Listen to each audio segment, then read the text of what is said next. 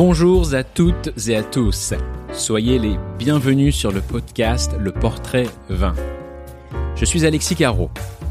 Les histoires des gens que je rencontre m'inspirent les vins que je leur sélectionne.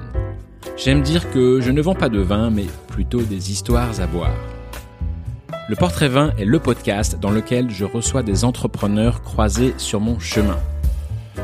Des invités, des chefs d'entreprise dont l'histoire et la personnalité vont à chaque épisode m'inspirer un vin que nous allons déguster ensemble.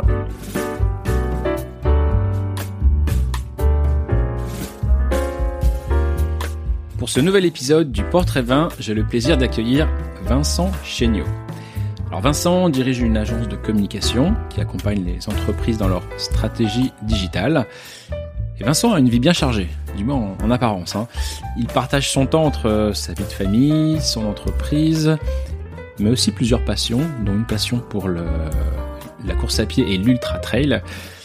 Et j'ai récemment appris aussi le mentalisme. Euh, alors on pourrait parler de tous ces sujets passionnants, mais j'ai souhaité orienter mes questions sur euh, l'ultra trail. Euh, un domaine que je connais mal, mais dont j'ai été témoin récemment lors de, de vacances cet été dans les Alpes, en étant spectateur de l'UTMB, cette course de fou autour du Mont Blanc de 170 km. Donc j'ai mille questions à propos d'Ultra Trail à, poser à Vincent et je pense qu'il va m'aider et qu'il va nous aider à y voir plus clair. Alors comme vous le savez, dans mes épisodes, les histoires de mes invités m'inspirent des bouteilles de vin que j'ai envie de partager avec eux. Donc, donc j'ai préparé, comme chaque épisode, une bouteille de vin qui est à côté de nous, euh, qui est cachée. Donc Vincent ne sait pas de quoi il s'agit donc cette bouteille va nous accompagner et nous allons la déguster ensemble. Mais avant de passer à la dégustation, nous allons découvrir notre invité. Bonjour Vincent, comment vas-tu? Très bien, bonjour Alexis, ça va, ça va. Écoute, ravi de t'avoir sur mon podcast. Et puis, euh, j'ai envie de te dire comment te sens-tu Parce qu'il me semble que tu, il y a moins de 24 heures, tu étais en train de courir. Exactement. C'était euh, pour moi une petite course, on va dire, par rapport à ce que je fais d'habitude, les 20 km de tour. Euh, j'ai eu euh, l'occasion avec des, des, amis de partager ce moment de course à pied. Donc, on, on a pris le départ ensemble. Après, chacun a couru à son rythme, bien sûr. Mais ça va très bien.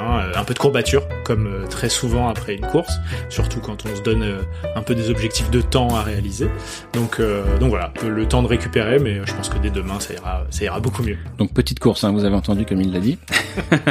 Alors c'est toujours pareil, en fait, ça dépend du référentiel. Chacun a son référentiel, et c'est vrai que parfois 10 km, ça paraît euh, inaccessible. Et c'est vrai que quand on a l'habitude de faire de l'ultra trail, 20 km, c'est quelque chose qui semble plutôt très simple à réaliser. Après, la difficulté, c'est dans quel rythme et dans quel temps. Bien sûr. Et quel temps pour toi, du coup, hier? Alors hier, 1h53. 1h53, moins de 2 heures. Moins de 2 heures. L'objectif, c'était de faire moins d'une heure 55. Le contrat était rempli. Bon, ouais, super. Génial. Félicitations. J'ai une question un peu particulière à te poser, une toute première. Euh, on va voir comment tu vas y répondre. Euh, elle est toute simple. Et même, tu vas peut-être te demander pourquoi je te la pose. Et d'ailleurs, mes auditeurs aussi. Que fais-tu pour vivre, Vincent? Qu'est-ce que je fais pour vivre? Euh, Ça dépend quel plan on, met les choses. Euh, parce que vivre, euh, vivre, si c'est pour subvenir à mes besoins. Euh, je, je te dis rien d'autre. je te laisse juste répondre à cette question comme non, ça. Non, mais je, je, trouve la question intéressante parce que j'ai l'habitude de dire que il y a plein de façons de répondre à cette question-là. si c'est juste subvenir à mes besoins et, et juste avoir l'argent nécessaire pour pour vivre ma vie, bah, on va dire que mon métier de communicant et le fait d'avoir une agence de communication, c'est ce qui me fait vivre et c'est ce qui me permet de gagner ma vie. Après, euh, si je prends un côté un peu plus philosophique ou un peu moins matérialiste, j'ai envie de dire, euh, moi pour vivre, euh, je partage des moments avec les gens et j'essaye de créer des moments amicaux et intimes, intéressants et pertinents. Ok. Je, je, pourquoi je t'ai posé cette question? Parce que j'ai vu ça, c'est peut-être sur ton profil LinkedIn ou je sais plus où. Tu dis bah, je réponds par ordre de priorité, je respire, je bois, je mange et je parle avec des gens. C'est ça. Donc je, je, me suis dit peut-être qu'il va me faire la même réponse, mais bah, pas forcément, mais ça, ça dépend. Mais c'est vrai que c'est assez juste en fait. Ça, Je trouve qu'il y a tous les plans dans cette réponse-là. Ouais. il faut absolument respirer, hein, c'est indispensable. Il faut boire, boire. Il faut boire aussi. il faut boire aussi. et parler avec des gens, c'est important. De la socialisation, je, je, pense que je pourrais mourir de pas croiser des gens en fait. Ouais, ouais, ok, super. Euh, écoute, euh, je vais te laisser te présenter, d'accord? Si tu peux nous retracer, nous dire d'où tu viens, où, tu es né, où tu as grandi, euh, peut-être nous redonner les grandes lignes de, de ton parcours jusqu'à bah, jusqu'à ton ton, ton entreprise aujourd'hui, ton agence de communication, et puis pendant ce temps-là, je vais nous servir un verre de vin. eh ben la réponse euh, sera longue euh, parce que je commence à être euh, à être vieux maintenant, mine de rien. Non, alors si on si on doit refaire les choses, je suis né je suis né il y a 42 ans maintenant au Pays Basque à Bayonne. J'y ai pas passé très longtemps. Mes parents vivaient là-bas quand quand je suis né. Et à l'époque, mes grands-parents habitaient l'île de la Réunion, donc ils sont allés me présenter à mes grands-parents lors d'un voyage. Euh, j'avais euh, quelques mois à l'époque. Et en fait, ils sont tombés amoureux de l'île de la Réunion et ils sont installés là-bas. Donc euh, en fait j'ai grandi de à peu près 6-8 mois jusqu'à mes 19 ans à l'île de la Réunion. Donc j'ai eu la chance de découvrir voilà ce que c'est la vie dans les années 80, 90 ensuite à l'île de la Réunion. Je suis rentré pour faire mes études en métropole et notamment à Tours à l'époque euh, pas forcément pour faire des études, plutôt pour suivre ma copine, mais euh, il se trouvait qu'il fallait faire des études, donc j'en ai fait. Et puis euh, j'ai enchaîné par un premier travail, puisque mon diplôme de diététicien m'a permis de commencer à travailler dans l'industrie pharmaceutique. Et une fois que j'ai eu fait quelques années en industrie pharmaceutique, deux ans exactement, je me suis dit que c'était vraiment pas ce que j'avais envie de faire. Euh, j'avais décidé que euh, je changerais de voie, donc je suis retourné à l'université pour faire un diplôme en marketing, euh, marketing et communication appliquée au web. Et c'est comme ça que je suis tombé dans la marmite du digital, de la communication, des réseaux sociaux notamment. Donc j'ai travaillé en agence, j'ai travaillé en start-up, et en 2012, c'est un copain d'université qui est l'ami proche qui m'a dit voilà moi j'ai monté ma boîte il y a quelques années il fait du e-commerce et il me dit j'ai une autre idée euh, est-ce que ça te tente qu'on fasse euh, cette aventure entrepreneuriale ensemble? Euh, C'était le bon moment, je me sentais prêt, je me sentais motivé, donc on est parti à deux avec une idée plutôt bancale, on va le dire, qu'on a abandonné très vite au bout de deux ans, mais qui nous a permis de démarrer cette aventure entrepreneuriale et d'arriver j'ai envie de dire à aujourd'hui, euh, c'est-à-dire la création et, et les dix ans de All Marketing, euh, qui est une agence spécialisée en marketing sur les réseaux sociaux et sur les moteurs de recherche. All, pourquoi All, All ah, euh, c'est souvent une question qui m'est posée parce que alors je précise O O W L hein. Ouais, O W L. Donc c'est la chouette, c'est ça? C'est la chouette, c'est la, chouette en, en anglais. Euh, il se trouve que quand on a créé la la boîte au tout début, euh, notre métier c'était la veille tarifaire. On faisait de la surveillance de prix sur Internet euh, et on cherchait un nom pour l'entreprise et on trouvait pas et on trouvait pas parce que notamment moi j'étais pénible. Je voulais absolument que notre logo ce soit un animal. me demandez pas pourquoi. Ok. ok. J'avais aucune idée, mais je voulais un animal dans notre logo. Euh, et, euh, et donc on, on, a cherché dans plein plein de plein plein de sens euh, et puis trouver un nom c'était pas évident et le premier nom de service qu'on a trouvé pour notre projet c'était Scan All euh, scan pour euh, scanner les prix et All la chouette parce que la chouette est un animal qui ne ferme jamais les yeux et qui peut tourner la tête à 360 degrés. Ah ok. 180 degrés. Donc, ouais, histoire, ouais. Et donc on se disait bah c'est génial, c'est un service qui scanne les prix tout le temps partout, euh, c'est génial. Donc euh, on avait le nom et on s'est posé la question 24 heures avant de déposer les statuts, est-ce que c'est un nom qu'on pourra garder même si on change d'activité? Parce qu'on avait prévu quand même que si ça foire, on puisse quand même garder la, structure.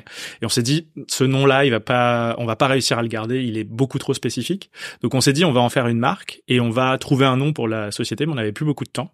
Et on s'est dit, si un jour on fait quelque chose, qu'est-ce qu'on fait du marketing? On a dit All Marketing voilà.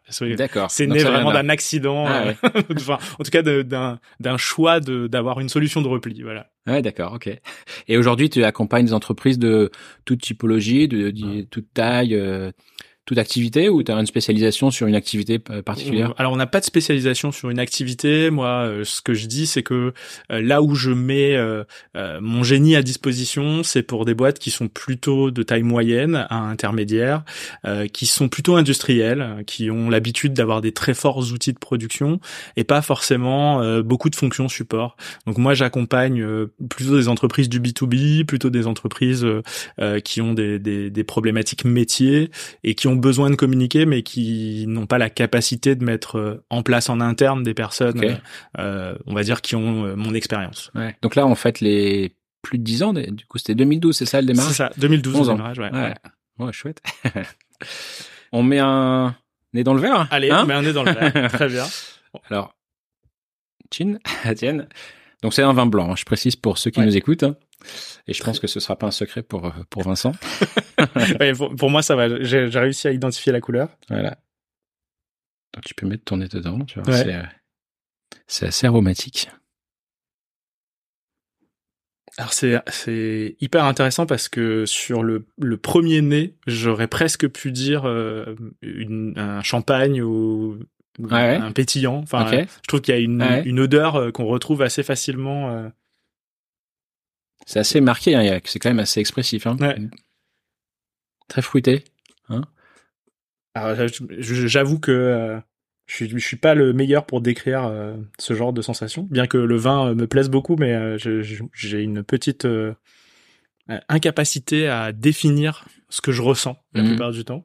Des Je, je, j'en, j'en parle souvent dans, dans les autres épisodes. Moi, j'aime bien visualiser, en fait. En Ouais. fait, à part, je suis très visuel, donc à partir du moment où j'ai, euh, j'ai visualisé un, une- un fruit, une fleur ou un élément, et, et là, je me dis, oui, ça me parle, et euh, tu vois. Donc, Ah je, ouais. je, passe en revue euh, D'accord, je des, vois. des- je des vois. images, en fait, et puis à un moment donné, ça match, je me dis, tiens, mais ça doit être ça, quoi. Et c'est souvent la, la première impression qui est souvent la bonne aussi. Ouais, non, mais, Ouais. mais je pense qu'il faut aussi se laisser porter par euh, Ouais. par ses émotions. hein. C'est quelque chose que, que j'ai plutôt du mal à faire de manière générale dans la vie. Donc, euh, je pense que c'est c'est c'est assez en lien avec ça. Ouais. Bon, j'en dis pas plus pour l'instant. On va continuer. euh, ok. Euh, Vincent, on va parler de, de, de course à pied, de ta passion, de- du trail. Ouais. Euh, quand est-ce que tu as démarré la course à pied? Quand est-ce que tu t'es mis à courir? Euh, je me suis mis à courir. Alors, pour la petite anecdote, il faut savoir que j'ai toujours été très sportif. J'ai j'ai fait beaucoup de sport étant enfant, euh, à, à très haut niveau jusqu'à jusqu'à l'adolescence, et j'ai toujours détesté courir. Mais quand je dis détester courir, c'est-à-dire que mon entraîneur, j'ai préparé euh, plusieurs championnats de France euh, euh, dans différentes disciplines, et mes entraîneurs me demandaient de courir, et j'ai toujours refusé. Mais euh, vraiment refusé au point que je me présentais pas à les séances où il fallait aller courir, quoi. Donc vraiment, c'était, j'avais une aversion pour ce truc-là. Et euh, il se trouve que quand euh, j'ai commencé à travailler, euh, comme souvent, euh, j'ai commencé à avoir un métier assez prenant et j'étais beaucoup sur la route sur mes premiers jobs. J'ai commencé à prendre beaucoup de poids. Euh, j'ai beaucoup beaucoup grossi et euh, le jour où je me suis marié euh, ou quelques jours après m'être marié, je me suis rendu compte que j'avais pris vraiment trop de poids pour euh, pour ce que moi je considérais comme étant le poids euh, que je voulais avoir et donc euh, je me suis dit il faut faire quelque chose. Sauf que j'avais assez peu de temps à consacrer au sport. Je trouvais pas de sport non plus qui m'intéressait parce que les sports que j'ai pratiqués étant jeune sont des sports assez confidentiels. Et donc bah, j'ai pris une paire de baskets et puis je suis sorti. je me suis dit vas-y sors. J'ai mis des écouteurs, j'ai mis une application. À l'époque il y avait euh, une application qui était euh, fabriquée par Nike euh, qui permettait d'avoir des un peu des informations sur voilà est-ce que tu cours, est-ce que ça va bien, est-ce que tu tu cours assez vite, enfin voilà. Et, et en fait, ça me guidait, ça m'a fait progresser. Donc j'ai commencé par courir des distances qui qui pourraient euh, aujourd'hui faire sourire euh, quelqu'un comme moi, mais euh, mais qui sont normales quand on Mhm, commence à courir. ouais. Donc c'est euh, deux kilomètres. Enfin Ouais, voilà, j'ai commencé et au bout de deux kilomètres, j'étais mort, mais rincé de chez rincé quoi. Hmm. Euh, Ça m'est arrivé de faire des courses au début euh, en 3 km et de pas pouvoir recourir pendant une semaine.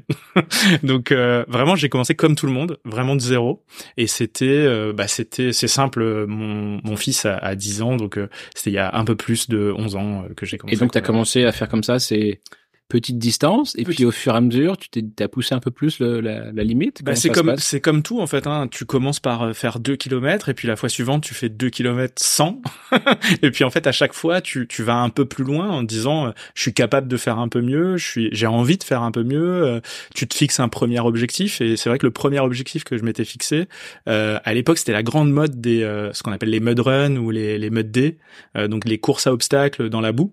Et donc il y avait des copains qui euh, qui m'avaient dit allez on se motive, on va faire un mud day ensemble en Bretagne euh, voilà et euh, bah c'était euh, je crois que c'était 14 km déjà. Ah ouais, c'était ouais. horrible, Ouais. hyper Et long. ça existe toujours, ça? Et alors de moins en moins, Ah il, en, ouais. il en existe toujours quelques quelques-unes, mais c'est beaucoup moins à la mode. Ouais. Fut un temps, il y en avait quasiment tous les mois. Ah euh, le mode day. euh, Mud Day. Donc euh, il y avait en fait c'était 14 kilomètres et euh, à peu près tous les kilomètres euh, il y avait un obstacle à franchir.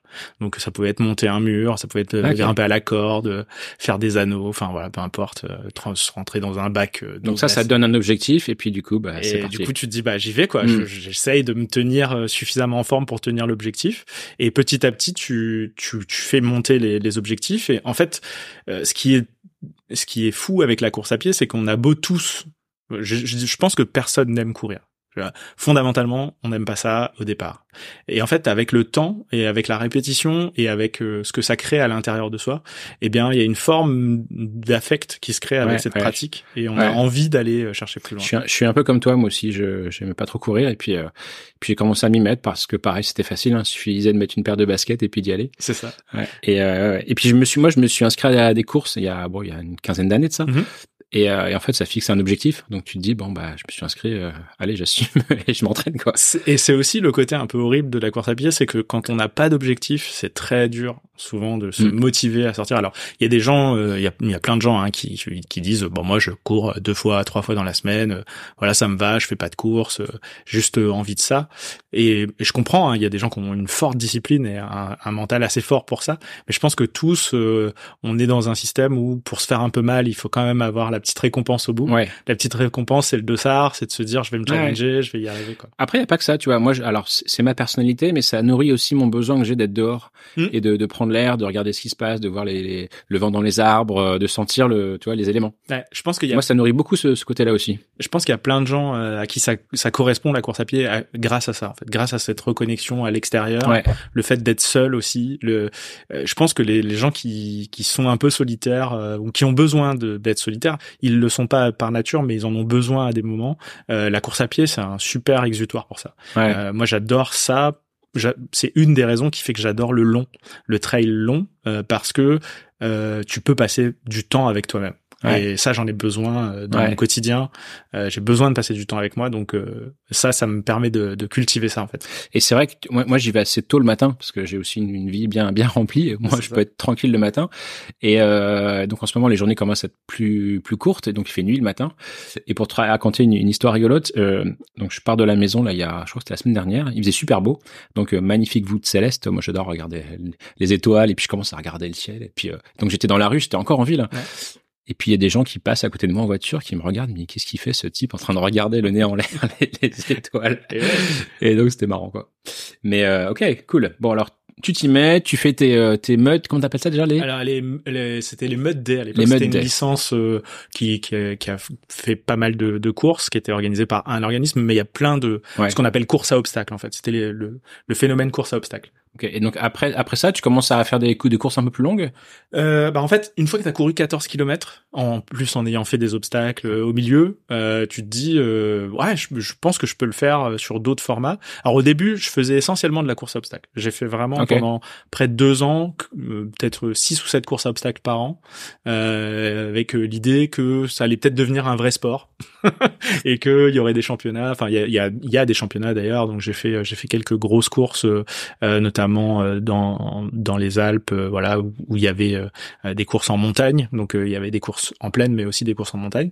Et puis finalement le, le l'engouement pour ce type de course a un peu baissé, ça, ça, a changé un peu de, de, direction, il y en a eu de moins en moins, et j'ai découvert euh, parce que je me suis dit bah il faut quand même je trouve des courses euh, à côté euh, plus simples.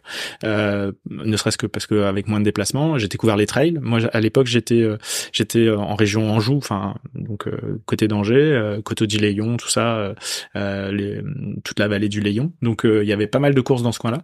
Et donc j'ai commencé à faire des trails là euh, en me disant bah voilà il y a, y a, des distances euh, c'est ça les trails c'est là on a tout à l'heure dans l'introduction je parlais de ces ultra trails de 170 km mais il y a il y a sûrement il y a, vraiment des trails beaucoup plus courts il y a, y a des trails à partir de 6 7 km en fait ouais. euh, le trail c'est vraiment euh, j'ai envie de dire c'est une type de c'est un type de course c'est une course en nature. Course la nature ouais, voilà. c'est ça. C'est la différence avec la course euh, sur route euh, qu'on connaît tous, les 10 km, les 20 km, les semi-marathons, marathons, ouais. où là on est sur une surface dure et le, la plus plate possible. Et en trail, bah, c'est une surface un peu plus molle parce que souvent c'est de l'herbe, c'est des chemins, mmh. euh, et où là par contre le l'enjeu c'est plutôt de gérer le dénivelé puisque la plupart du temps en trail il y a une conjonction entre euh, euh, voilà la distance et le dénivelé. Que ce soit à la montée, mais à la descente aussi. Euh, dans les deux sens. C'est dur. Ouais. c'est dur ouais, dans ouais. les deux sens. ça peut faire mal aux genoux à la descente aussi. C'est ça. Et alors, quelle est la course aujourd'hui la plus longue que tu aies faite? Alors la course la plus longue que j'ai faite, c'est euh, le Tour du Golfe du Morbihan. Enfin, c'est une partie du Tour du Golfe du Morbihan. C'est 115 km. Euh, donc voilà, qui, euh, qui est une course qui qui se fait comme souvent sur ce genre de course. Il y a plein de formats au même endroit, au même moment. Donc là, c'est le format intermédiaire, j'ai envie de dire. Il y a un 170 km, Hmm. 115, 60. Euh, donc euh, 115 km, j'en avais déjà fait une autre qui était le, le Grand Trail de Saint-Jacques, qui faisait à peu près la même distance, qui est sur une partie du, du chemin de Saint-Jacques de Compostelle. Euh, et euh, alors dans un cas, euh, il y avait zéro dénivelé parce que le Tour du Golfe du Morbihan c'est au niveau de la mer, donc euh, on est vraiment le long de la plage. Euh, et sur le, le Grand Trail de Saint-Jacques, il y a à peu près 5000 mètres de dénivelé positif, en plus des 115 km. Ouais, ouais, ce qui est pas rien, ouais. Et, et euh, comment tu, euh, en combien de temps pour faire euh, 115 km Alors bah ça dépend du dénivelé déjà, ça Ouais, dépend de la technicité du chemin. Le, le premier donc euh, Grand Trail de Saint-Jacques, 115 km, 5000 mètres de dénivelé, 24 heures Hmm, à peu près, euh, et 115 km sans dénivelé, 18 heures. d'accord, ouais, c'est plus rapide. 24 heures, comment tu gères des, il y a des, il y a des moments où tu as des coups de mou, tu te fais, tu fais des pauses, comment tu, comment Alors, tu gères ça? Il y a des pauses possibles. Tu tu t'imposes des pauses ou, euh, Euh, tu t'imposes des pauses. euh, tu- en tout cas, il faut il faut se reposer, il faut manger surtout. faut manger, En fait, ouais, ouais. Le plus difficile, c'est l'alimentation sur ce type de, de format. Euh, en fait, ce qu'il faut comprendre, c'est que sur des courses aussi longues, il y a un autre phénomène qui vient se rajouter, qui est un phénomène technique, c'est qu'il y a des barrières horaires. C'est-à-dire que les organisateurs mettent des moments dans le dans le parcours où on doit arriver avant telle heure, et si on n'arrive pas avant telle heure, on est éliminé, de la Éliminé, course. ouais, bien sûr. Donc euh, le repos fait partie des choses qu'on place après l'alimentation si il nous reste du temps par rapport à la barrière. D'accord, d'accord. Donc en général, on sait que euh, à un point de ravitaillement, on a une heure Tu, limite tu sais où t'en es par rapport Voilà. aux barrières. au-delà de laquelle il faut pas Mm. qu'on reparte. Donc s'il nous reste du temps, on essaye de prendre un peu de temps pour se faire soigner. Euh, donc manger, se faire soigner et se reposer. Si Et tu t'es retrouvé limite, toi, ou pas, par, rapport à ces barrières? Alors je me suis même déjà retrouvé éliminé de certaines courses. Ah, hein. Il y a des courses, euh, j'avais euh, un 115 km dans les Pyrénées que j'ai jamais terminé, euh, donc Ouais, à euh, cause de parce ça. que barrière horaire. Euh, en fait, souvent il y a des il y a ce qu'on appelle des serfils qui arrivent. Donc quand les serfils nous rattrapent, c'est terminé. c'est terminé, ouais. Ça doit être d'autant plus difficile qu'on est proche du but, j'imagine. Alors euh, là ça allait parce que j'étais encore loin, mais c'est vrai que quand on n'est pas loin de l'arrivée, euh, ça peut parfois ça peut être difficile. Ouais, j'imagine, ouais. Et alors, euh, comment on se prépare à un trail, en fait? Parce que moi, j'ai couru, moi, il y a, il y a quelques années, j'ai fait euh, semi-marathon, comme je t'en parlais avant, Mhm. et puis j'ai même fait un marathon. Et je me souviens, à l'époque, j'avais suivi un programme d'entraînement, et dans ce programme d'entraînement, il y avait peut-être, euh, il y a quelques séances de longue durée, on allait, où j'étais parti courir deux heures, tu vois. Et je me dis, mais quand tu, tu sais que tu vas courir 24 heures, tu vas pas aller t'amuser à te dire, tiens, je me fais une petite sortie de 12 heures, quoi. Alors que comment, comment on se prépare à ces courses-là? Euh, on se prépare euh, en faisant des cumuls de volume euh, et en temps et en distance et en dénivelé. En fait, euh, il y a très peu de séances très longues finalement. Euh, avec un marathon, il me semble que les séances les plus longues, ça doit être deux heures et demie sur sur une préparation de marathon. On sort deux heures et demie. Euh, là, on est à peu près sur les mêmes euh, distances, enfin les mêmes temps. On va pousser jusqu'à 3 heures, 3 heures 30 sur les grandes sorties. Euh, et par contre, on va cumuler un certain nombre de sorties dans la semaine euh, pour faire de plus en plus de temps, pour faire de plus en plus de distance et pour faire de plus en plus de D+. De, de dénivelé De dénivelé, positif. ouais. Ouais, ouais. Et, euh, donc en fait, euh, on crée des, euh, des plans d'entraînement. Alors c'est assez long. On estime que pour des amateurs, il faut éviter de faire plus de deux ultra trails par an. Et déjà deux, c'est beaucoup. Ouais, enfin moi, ouais. quand j'en fais un, c'est Ouais. déjà le, le bout du monde. Euh, donc euh, l'idée, c'est de se dire, euh, je vais faire des, des blocs d'entraînement avec, euh, euh, par exemple, une semaine consacrée à la distance, euh, une semaine consacrée euh, à la montée, une semaine consacrée à la descente, euh, une semaine consacrée à la course de nuit, euh, une semaine consacrée à courir sur des horaires de repas, parce qu'en fait, il faut s'habituer à des conditions euh, de course qui peuvent être proches de la réalité. Donc, euh, on va courir en ayant faim, on va courir en ayant sommeil, on va courir en venant de se réveiller, on va courir en ayant envie d'aller aux toilettes. Mmh, ouais, Toutes ouais. les conditions de la choses qu'on n'imagine pas. Et sur un ultra trail, tu te, ce plan d'entraînement que tu, tu prépares, tu le fais, tu le prépares combien de temps à l'avance en fait? À partir de quand tu te dis ça y est là maintenant je me mets en marche pour euh, pour l'entraînement, euh, pour l'objectif qui est de Alors bah sur les dernières sur les dernières préparations que j'ai faites, euh, j'ai préparé la diagonale des fous euh, euh, pendant deux années que j'ai pas pu faire parce que il y a une sélection qui est un peu compliquée. Euh, en général, je commence en janvier pour une course qui a lieu au mois d'octobre. D'accord. Je démarre ma préparation au mois de janvier. Alors quand je dis démarrer ma préparation, les premières les premiers mois, on est sur reprendre l'habitude de courir régulièrement. euh, euh, voilà. Après, euh, on va dire que euh, on va avoir un premier trimestre euh, qui est essentiellement basé sur faire du fond, euh, faire voilà des courses relativement faciles, mais mais de plus en plus nombreuses. on va avoir un deuxième trimestre, où on va avoir vraiment un gros travail spécifique sur des sujets où on va monter en charge sur le sur l'entraînement. Puis le dernier trimestre, on va travailler des éléments spécifiques. On va toujours avoir une bonne charge jusqu'à, on va dire à peu près un mois avant la date de la course, où là on va commencer à réduire vraiment beaucoup les entraînements pour gagner de la fraîcheur et, et hmm. arriver le jour de la course. Tu, tu t'es suivi par un médecin dans ces dans ces phases-là ou, euh, Mon médecin généraliste me suit euh, régulièrement, mais j'ai pas un médecin spécifique pour ça. Euh, par contre, je vais voir euh, mon ostéopathe une à deux fois par an pour m'assurer que j'ai pas de problème particulier. c'est plus des visites de contrôle. Et si jamais j'ai des douleurs, ce qui m'arrive assez peu, je dois avouer que j'ai peu de peu de blessures. Tu peux avoir une tendinite qui, qui, te prend ou ça m'est jamais arrivé. Vraiment, j'ai j'ai jamais fait de tendinite, j'ai jamais fait de choses comme ça. J'ai j'ai la chance de jamais m'être blessé hmm. pour l'instant. Euh, donc euh, si jamais euh, je dois je dois être blessé, euh, je vais voir un médecin spécialiste sur le sujet. Mais mais en l'occurrence, j'ai pas de suivi particulier.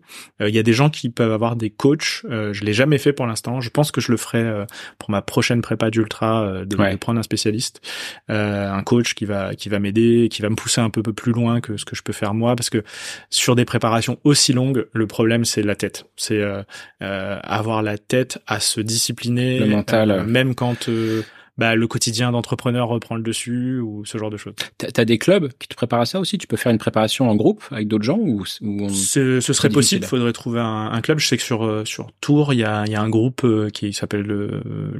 Euh, j'ai mangé le nom, mais qui fait, qui, fait essentiellement du trail. Hmm. Après, dans dans le trail, il y a plein de formats différents. Il y a des gens qui font du long, des gens qui font du court, des gens qui font de la moyenne distance, donc autour de 60 km. Donc c'est c'est très compliqué L'ultra, c'est pas une discipline euh, euh, on va dire très mainstream, euh, très très connue. donc c'est assez rare de trouver des gens qui préparent des ultras. Moi, j'en connais assez peu sur la Touraine. je pense qu'on doit les compter sur les. T'as quand même un engouement croissant sur cette discipline. Alors oui, il y a un engouement croissant au niveau national, c'est le cas, et euh, on se retrouve avec des événements comme l'UTMB par exemple ou la Diagonale des Fous où il y a 6 8 000 participants, 10 000 participants parfois euh, sur sur certains. Je, vois ça parce que ça fait des années que je pars l'été faire de la randonnée euh, dans les mmh. Alpes et parfois autour du Mont Blanc, et c'est vrai que chaque année, j'ai l'impression de voir un peu plus de gens que je croise euh, en train de courir euh, avec leurs petits gilets, leurs bâtons. Euh. Alors, il y a beaucoup, beaucoup de monde sur... en fait, sur les formats jusqu'à 50 km, il y a vraiment beaucoup de monde. tous les trails, le, format 30 km en trail est un format qui est très prisé, donc on, on va retrouver vraiment beaucoup, beaucoup de gens. Dès qu'on commence à monter au-delà de 60, on commence à voir le nombre de participants baisser. mais mais c'est vrai que on voit de plus en plus de gens se lancer dans des défis euh, de 80, 90, 100 et plus de 100 km. Bien, bien, bien. Bon, bah, écoute, passionnant. On va revenir sur cette bouteille qui est à côté de nous. Euh, cette bouteille mystérieuse que je souhaite te faire découvrir. Alors avant de, te dévoiler de cette bouteille de vin, euh, j'aime bien poser des questions à mes invités avant qu'ils aient les faire venir sur le podcast, sur leur goût, sur euh, le type de vin qu'ils aiment. Euh, donc je vais, vous en, je vais vous en apprendre un peu sur Vincent. Je vais vous apprendre que l'un de ses plats préférés, peut-être son plat préféré, hein, c'est le, le magret de canard avec des pommes sarladaises. Et comme un fait exprès, tu vois, c'est ce que j'ai mangé hier après mon 20 Ah ben voilà, il n'y a pas de hasard. euh, Vincent, il n'a pas de préférence entre vin blanc, vin rouge. Je crois que tu es assez ouvert. T'aimes, euh, aimes à la fois les deux couleurs. Il n'y a pas de voilà. Ouais, vraiment. Ouais. T'as plutôt un profil euh, curieux, explorateur. Mm-hmm. euh, t'aimes découvrir de nouveaux vins, des, nouvelles choses. Je t'ai demandé aussi si tu avais un vin préféré. Tu me dis pas spécialement, mais je suis assez fan des vins de la taille au loup. Oui. Tu as parlé des, des vins de domaine de la Tailloulou. Alors pour nos éditeurs, euh, superbe domaine euh, sur le vignoble de Montlouis-sur-Loire, euh, qui a été créé par Jacques Iblot, malheureusement disparu au printemps dernier.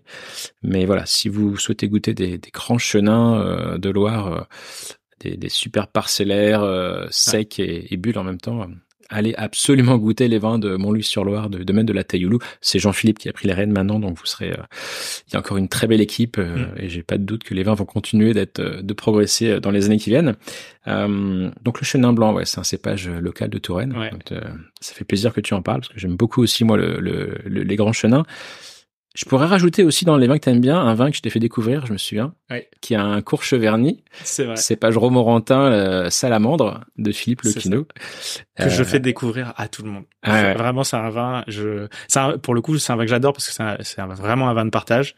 Euh, c'est le genre de vin où tu, tu peux aller voir des gens, tu peux les surprendre avec ça, tu peux créer des discussions. Et, euh, et donc, euh, je l'aime beaucoup pour le goût, mais je l'aime beaucoup aussi pour cet aspect-là, Ouais. cette curiosité euh, viticole entre guillemets Mhm. avec qui, euh, euh, voilà, on peut, on, on peut créer des, des, des relations. Ouais. Et d'ailleurs, je, je vous invite tous à écouter le podcast précédent où justement j'ai servi à l'aveugle ce vin-là à mon invité. J'en dis pas plus. T'es moins fan des rouges très forts. Tu m'as dit les, les vins, j'imagine très concentrés, euh, très tanniques, euh, peut-être plus du sud de la France. euh. Tout- ouais, les vins du sud, les vins rouges du sud, j'ai plus de mal. Euh, Alors après, j'ai certainement pas forcément bu les meilleurs, euh, euh, mais je- je- les, les goûts trop boisés dans les vins rouges euh, ont tendance à, à un peu me lasser. J'ai un peu de mal. Euh, au palais, ça me plaît pas. Ouais. Alors ce vin, ce vin blanc qu'on déguste ensemble, est-ce que t'as ça, ça t'évoque quelque chose quand même Est-ce que ça t'évoque un cépage ou euh, ça, ça t'as, t'as une idée sur ce que ce que ça pourrait être euh, Une région ou, euh, Est-ce Ah que t'as, est-ce que t'as une idée où c'est Est-ce que j'ai une idée Ouais. Euh, Est-ce que ça te fait penser peut-être à quelque chose que t'es- tu as pu déguster déjà? Alors, pas forcément. Je, pour le coup, euh, je, je saurais pas dire. J'ai pas dégusté de choses qui ressemblent à ça. Ouais. Euh, je sais pas pourquoi. Je mettrais ça plutôt vers l'ouest. Ok. Mais... C'est c'est assez atypique, donc euh, c'est Ouais. vrai que c'est. euh, je, je suis, je suis allé euh, chercher ton côté euh, explorateur, ouais. curieux pour te faire découvrir ce vin. D'ailleurs, si, tu regardes l'étiquette, on la verra tout à l'heure ensemble, Ouais. hein, mais c'est un vin de France, tu vois. C'est pas un vin qui rentre dans le cadre d'une appellation, tu vois. Donc c'est quelque chose d'assez particulier. Alors j'ai choisi ce vin pour deux raisons. Euh, la première raison, tu m'as parlé des euh, des vins du domaine de la Tailloulou, des chenins. Ouais. Je, me, suis- je me suis dit, tiens, le chenin, c'est peut-être qu'il y a peut-être quelque chose à aller chercher autour du chenin. Mhm. Et euh, et il y, a, il y a un peu de chenin, pas que de chenin dans ce vin-là, mais il y en a un peu. Ouais, c'est ce que j'allais dire parce que par rapport au chenin, je le trouve beaucoup plus doux Ouais, euh, au palais. Euh, Ouais. Le chenin a tendance à avoir une une attaque un peu plus Ouais. franche. un Et peu là, il y plus a- de peps et de vivacité. Et là, c'est, mais c'est intéressant. hein, ça fait comme un, un peu, euh, c'est un peu plus soyeux. Eh ben, hey, tu as tout à fait raison. En fait, il y a un deuxième cépage qui vient justement apporter beaucoup de rondeur et ce côté très fruité, euh, qui est un autre cépage. Et la deuxième raison pour laquelle j'ai choisi cette bouteille, je me suis dit, c'est pour avoir, pour m'être entraîné aussi, tu vois, à des courses il y a, il y a, il y a longtemps. Euh, on est, un- on est dans le dilemme entre le sacrifice que tu dois faire en termes de temps passé, euh, d'aller courir quand il fait pas beau, peut-être laisser de temps en temps tes enfants, ta famille pour aller courir. Ce dilemme, euh, et puis de l'autre côté, toutes les tentations que tu peux avoir en te disant, euh, tiens, il y a des copains qui t'ont tiens, viens, on va aller boire des bières ce soir. Alors tu sais que de- le lendemain, faut que tu ailles t'entraîner pendant trois heures, donc euh, où, où tu mets le curseur et, et donc c'est un gros dilemme. Eh ben tu sais quoi, ce vin justement, il s'appelle Dilemme. Donc le, nom du vin, je me suis dit tiens, il y a, il y a quelque chose de sympa. Alors c'est un vin qui est, euh, ça te parle un vin qui s'appelle Dilemme ou pas? Alors, pas du tout. Pas du tout? c'est. euh, Alors je vais te montrer d'où ça vient. Donc c'est un c'est un vin qui est fait, euh, qui est élaboré bah, justement du côté de Montluy à Saint-Martin-le-Beau. Ok. Et c'est un, c'est un assemblage de chenin et de vionnier. D'accord. C'est un domaine qui s'appelle le domaine Les Pierres Écrites. Anthony et Coralie Rassin, superbe domaine installé principalement sur le vignoble de Montlouis. Mhm. Euh, donc il fait aussi des, des Montlouis-sur-Loire, des, des 100% chenin. Ça. Mais alors pour l'histoire de, pour comprendre l'histoire de ce vin, en fait, on est euh, ce, couple Anthony et Coralie, on, on travaillait dans la vallée du Rhône avant de venir s'installer à Montlouis. Et, euh, et donc c'est un clin d'œil en fait à ces deux régions, le, le vionnier qui vient de, de- du nord de la vallée du Rhône et le chenin des terres de Touraine. Donc ils, ils se sont dit ben on va, il y a, il y a sûrement un assemblage sympa à faire entre ces deux cépages. Et, euh, donc j'en dis pas plus, mais il y a aussi une cuvée dilemme rouge que je t'inviterai à découvrir. Euh, voilà, Ouais, tu, peux le trouver chez chez certains cavistes, on peut on peut le, le trouver également. On peut peut-être le trouver chez eux directement. On peut le trouver chez eux directement, exactement. Euh, voilà, donc c'est un, c'est leur cuvée dilemme, tu vois, à Saint-Martin-de-Beau, cet assemblage de, de chenin et de vionnier. Et ben, Match, c'est ça, ça boucle vraiment bien avec mon histoire parce que euh, ma première maison, euh, la première maison que j'ai achetée, elle est à Saint-Martin-le-Beau. Ah ben voilà, vécu, voilà euh, tu vois. j'ai vécu les cinq premières années de L'univers est bien fait. voilà, à Saint-Martin-de-Loup. Donc c'est pour ça que je connais, euh, je connais bien euh, le domaine de la loup et notamment les parcellaires puisque Ouais, j'étais ouais. juste en face. Ah bah t'étais à côté. Ah, c'est toi qui allais picorer des grappes. c'est ça. ouais, ouais, ouais. Bah écoute, je suis ravi de te faire découvrir ce, ce vin que j'aime beaucoup aussi, qui est, qui est très sympa. Et, et c'est vrai que ça, ça perd un, un peu les gens parfois parce que il y a ce côté très euh, très fruité du vionnier, très rond, et puis euh, et puis cette petite touche aussi fraîche qu'on a, mais du chenin, mais on retrouve pas un pur chenin. Donc, Ah euh, oui, mais mais mais vraiment c'est c'est c'est surprenant ce côté euh, euh, et en fait ça planit un peu le, le pic euh, Ouais, du, ouais. du chenin l'acidité du tout chenin. en gardant euh, tout en gardant les les caractéristiques euh, c'est non c'est c'est très sympa. Alors, ça reste un vin sec, Mm. et moi j'aime bien servir ça en apéritif. C'est c'est très sympa, tu vois. C'est pour le coup ça ça marcherait très bien effectivement en apéritif. Donc voilà, le dilemme euh, Dilemme. du domaine des pierres Et j'aime écrites. beaucoup le. Alors ça n'a absolument aucun intérêt dans la dégustation, mais j'aime beaucoup l'étiquette. Ah bah ouais, ouais Je trouve euh, l'étiquette euh, assez proche de euh, moi qui suis un fan de bande dessinée, de, de tout ce que de tout ce qu'on pourrait trouver dans l'univers euh, de, de Gaston Lagaffe notamment, de Ouais. euh, des euh, ah mince, j'ai mangé le nom de, de cette célèbre série Bri- Bric-à-Brac. Euh, Il y a y a un effet un peu euh, stylisé de coups de crayon, euh, Mm, mm, mm. très euh, Ouais, c'est vrai. très vrai. brouillon. Non, Et l'étiquette est bien réussie, ouais, très Ouais. jolie, ouais. Pour re- revenir à la course à pied là, euh, quel conseil tu donnerais à quelqu'un qui souhaite se mettre au trail? Euh, si je dois donner un conseil, c'est un, ne pas se précipiter sur les grandes distances tout de Y aller suite. par palier en fait. Ouais, y aller par palier. Euh, deux, euh, ne pas trop se compliquer la vie avec euh, des considérations techniques d'entraînement. Euh, autant je sais que sur route, les gens ont l'habitude d'aborder la course à pied sur route euh, de manière très technique, avec des entraînements très structurés. Euh, on va courir à telle vitesse pendant telle minute, euh, puis ensuite on récupère. Pour pour se faire plaisir en trail, il n'y a pas besoin d'avoir ça. Il y a besoin de sortir courir régulièrement, de prendre du plaisir dans la nature et de de s'écouter beaucoup. Voilà, s'écouter, faire attention à son corps, faire attention à comment on se sent et euh, pour le reste, ça va ça va se faire progressivement. Voilà, donc euh, euh, y aller vraiment naturellement, c'est c'est un peu le côté course nature, mais voilà, pas se Tu, tu peux démarrer avec du matériel euh, assez simple de base ou euh, t'as pas besoin de t'équiper tout de suite avec. euh, Alors, euh, c'est c'est ce que je te disais juste avant. euh, je pense que quand on commence le trail euh, et qu'on qu'on commence à faire de l'ultra, on, on part avec des, des niveaux d'équipement qui sont euh, vraiment très importants. Donc c'est pas euh, c'est pas euh, c'est pas très accessible, mais on peut démarrer avec rien du tout. En fait, euh, le trail, une paire de chaussures, une paire de chaussures correctes, mais comme pour toute forme de course à pied, euh, c'est j'ai envie de dire si on doit mettre un investissement, c'est dans les chaussures. C'est les chaussures. Ouais, ouais. C'est ce qui protège le corps, c'est ce qui protège les genoux, les, chevilles. Donc euh, une bonne paire de chaussures. Euh, Après euh, short, euh, t-shirt, euh, on s'en fiche. Hein, euh, ce qu'on a, ce qu'on peut, euh, ce, qui- nous rend, euh, euh, ce qui nous permet d'être à l'aise, euh, de quoi boire euh, en courant euh, selon le temps qu'on va y passer. Euh, voilà, on, on estime qu'il faut boire à peu près euh, un demi litre par heure, euh, voilà sorti. Donc euh, donc voilà, il y a pas besoin non plus d'avoir des Mm. des tonnes et des tonnes de litres d'eau. Mais euh, puis il y a des il y a des aujourd'hui des, des équipements qui sont très accessibles. euh, voilà, dans les grandes enseignes euh, qu'on connaît tous, euh, il y a des choses Ouais, ouais. vraiment pas très chères et qui marchent très très bien. Ouais, top. Quelle est quelle est ta prochaine course là? Ou tes prochaines courses? Alors ben ma prochaine course, si j'arrive à m'inscrire, parce que c'est une course qui est très compliquée en, en termes d'inscription, ce sera le l'hivernal du Sancy. Ouais. Euh, donc l'hivernal du Sancy, c'est une course qui a lieu au mois de janvier euh, au Puy de Dôme, enfin pas Puy de Dôme, Puy de Sancy exactement, euh, Sancy Mont d'Or. Et euh, la particularité de cette course, c'est qu'on ne choisit pas la distance euh, euh, à l'inscription. Ah on bon démarre la course et au dixième kilomètre, on choisit est-ce qu'on va faire 20 ou est-ce qu'on va faire 30. D'accord. Donc euh, au ravitaillement du dixième kilomètre, on a deux possibilités, 20 ou 30, et on choisit à ce moment-là. Ok. Donc on s'inscrit Et tous ainsi de suite, non course. Quand t'es au 20e kilomètre, tu vois si tu fais 30 ou 40. non, non, on s'arrête à 20 ou 30 parce que c'est une course qui se passe sous la neige, donc c'est une course euh, un peu particulière. Ah ouais. On est équipé de chaînes, euh, on a Ah, quand sympa. même, euh, voilà un équipement pour le froid qui est assez conséquent, donc euh, 30 km déjà c'est long. Ah d'accord, ok. Bon, bon bah, je, je vais enseigner sur cette course.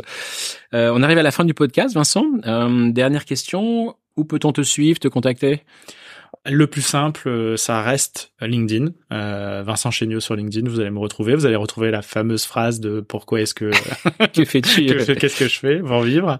Et puis je partage un peu toute mon actualité et puis un peu de mon, mon savoir-faire technique autour de, de la communication. à peu près cinq jours semaine, donc voilà, vous serez pas vous serez pas en peine de me trouver. Non, je, je confirme. Ouais. Je confirme. on te trouvera sur LinkedIn. C'est ça. Merci Vincent. Merci Alexis. C'était un plaisir. Et puis écoute, je te dis à, très bientôt. Merci beaucoup.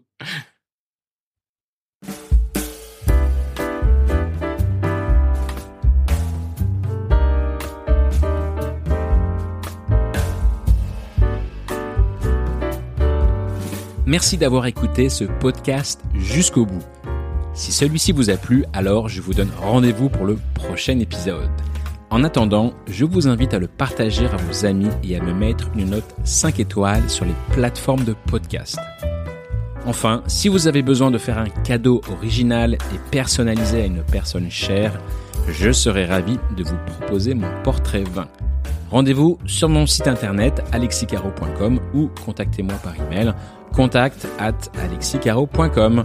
Enfin, vous pouvez également me trouver sur LinkedIn et Instagram. À bientôt!